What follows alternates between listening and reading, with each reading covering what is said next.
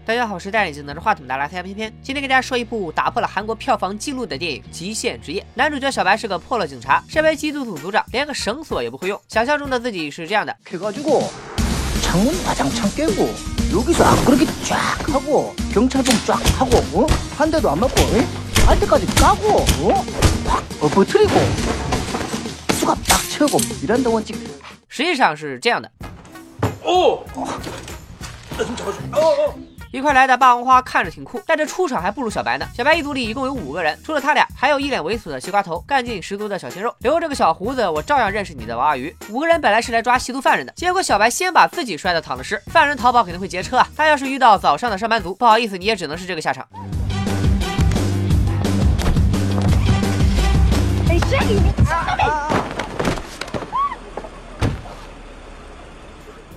好不容易，西瓜头骑车撞倒了犯人，下一秒就被电棍电的天灵灵地灵灵，最后还是靠公交车呃引起的十六车连环追尾事故完成了抓捕。回到局子里，领导那个气啊！你们这是丢人现眼，抓个小喽啰还搞出个现象级车祸。你看看人家隔壁的重案组，直接把一个毒贩的窝点给端了。五个人挨骂出来，就转角遇到爱呃那个转角就遇到爱显摆的隔壁重案组组长，人家现在已经升职成了科长。我们这快退休了还只是组长的小白一听那不能忍，带着全组人直接去人家的庆功宴上蹭饭吃，吃是白吃，但这趟可没白去。科长告诉小白。有个毒枭的手下，咱们叫他大脑袋，最近开始频繁活动，肯定要搞什么大动作。小白一听，立刻决定合作办案，带着自己所有组员去附近潜伏。但抓个小喽啰都出错，办正事那就更费劲了。刚刚参加工作的小鲜肉像打了鸡血，每天 cosplay 建筑工人、跆拳道高手、农民工，然后就稀里糊涂的被塞进车里带往工地了。西瓜头倒是找了个好位置，刚架上望远镜，就因为偷窥单身大妈招来了派出所警察。几个人为了不暴露身份，又稀里糊涂的被塞进了警车，好不容易才凭工作证离开。折腾这么久，连犯人的毛也没沾上。小白在局里被领导怼的没话说，回了家还要看老。婆从温柔主妇变身暴躁大妈，孩子连吃个炸鸡都怕多花钱，好不容易终于等到了一个机会，大脑袋家对面的炸鸡店要转让了，这可是最佳的潜伏地点啊，还等啥？盘他！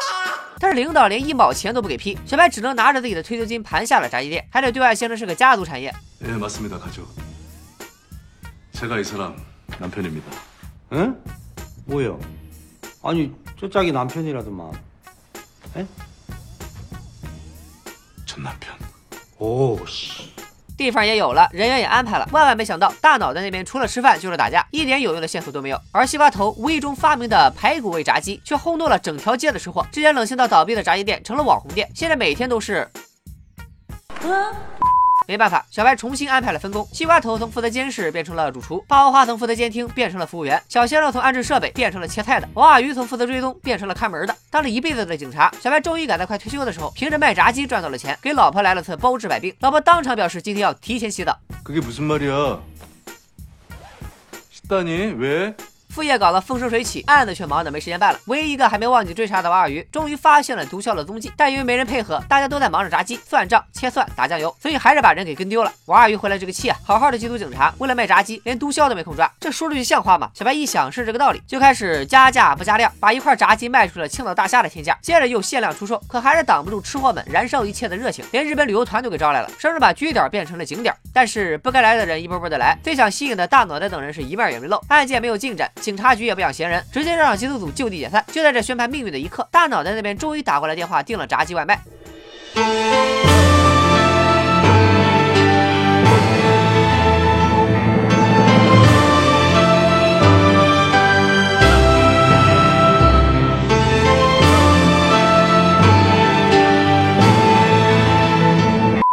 月黑风高夜，小白带着全组拉风亮相。然而到了地址，四目相对，那叫一个蒙圈。原来这大脑袋已经搬走了，炸鸡是房东大妈订的。其实想想也对啊，你家客流量这么大，不把人毒贩吓跑才怪呢。人走了，线索又断了。穷惯了的小白一想，抓不到人，能卖炸鸡赚钱也是好的。结果第二天，炸鸡店就被电视台曝光了，说他们卖过从别家买来换包装出售的二手炸鸡。呃，没错，他们刚开始那会儿还真这么干过。而这个电视台也是因为他们不想太高调，拒绝接受采访，所以故意报复他们。这下可好，搞出这么大的丑闻，店也没法开了，大家还被集体停职。回了家，老婆一边骂。小白不争气，一边心疼。这么多年小白的辛苦，他都明白。老婆还反过来安慰他，就算当不了警察，还可以拿退休金做些别的。等等，退休金？想到退休金已经被自己拿去开了那家被丑闻拖垮的炸鸡店，小白哭成了狗。幸亏大脑袋虽然搬走了，但也没闲着。之前因为找不到中间人做毒品交易，被毒枭废了腿。现在小白的店上了电视新闻，反倒被大脑袋的同伙老郑发现，可以用送炸鸡外卖的方式来贩毒啊！第二天，老郑就跑去给了小白一笔巨款，要投资他的炸鸡店做成全国连锁。蒙在鼓里的小白想想每天为自己提心吊胆的老婆，他觉得只有变成嫌疑犯，才能见老爸一面的女儿，终于狠下心来辞职，好好开炸鸡店。几个组员也在停职期间过来帮忙，缉毒警察们在羞耻的揽客，黑道混混们在分店里藏毒。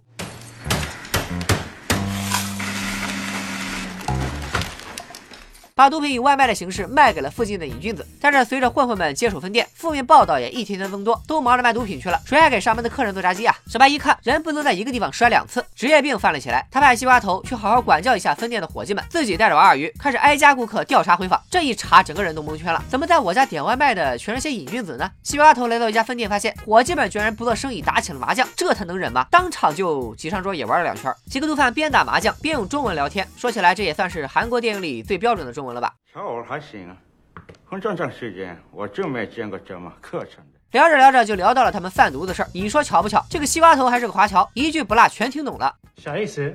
这谁告诉你的？在延边那个，你你中国把他抓你？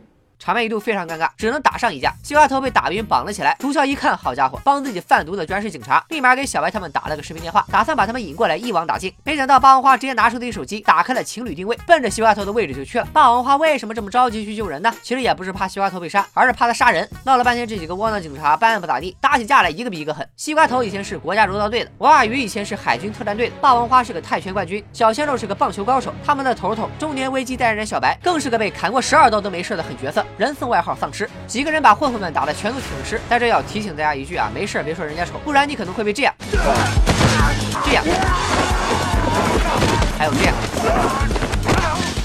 王二鱼留下瘫了一地的混混玩捆绑，可是没想到一个装死的混混居然爬起来想偷袭他。 도와주세요. 네 형님. 네, 도구까지만 묶고 묶어드릴게. 아, 알겠습니다 형님. 가만 있어. 다리는 좀 미리 묶을까? 어, 다리 좀. 오케이 하시죠. 응. 어, 이러니까 좋네. 아, 아 감사합니다. 할 수 있죠? 아 당연히 그럼. 小白和小鲜肉去追趁乱逃跑的毒枭，小白替小鲜肉挡了一枪后，依然追上出来和毒枭决斗。不愧是被称作丧尸的男人，眼睛翻到天灵盖，把毒枭吓得都炸毛了。最后，小白靠着一口好牙，制服了毒枭，带着所有组员立功升职。看到这里的朋友，谢谢您如此尊重进度条，请收下我的二维码。这个二维码七天有效，周一吃新片，周二搞笑完，周三月现烧，周四悬疑包，周五加餐 high five，周六加拼大师部，还有一个周日聚集大汉堡，每天服用清新明目，提神醒脑，不长肉，光变瘦。您要扫赶紧扫，进度条在燃烧，不扫拉倒。作为上映三十八天，票房击败《明良海战》，成为韩国影史第一的电影，极限职业的观影人次几乎是韩国总人数的三分之一。警察跑去开炸鸡店的设定又新奇又贴合本地快餐文化，警察们的日常生活在搞笑中也把老百姓的琐碎烦闷扒出来给人看，家长里短的真实里也藏着互相体谅的温暖。不说了，偏偏要去点个炸鸡外卖了，拜了个拜。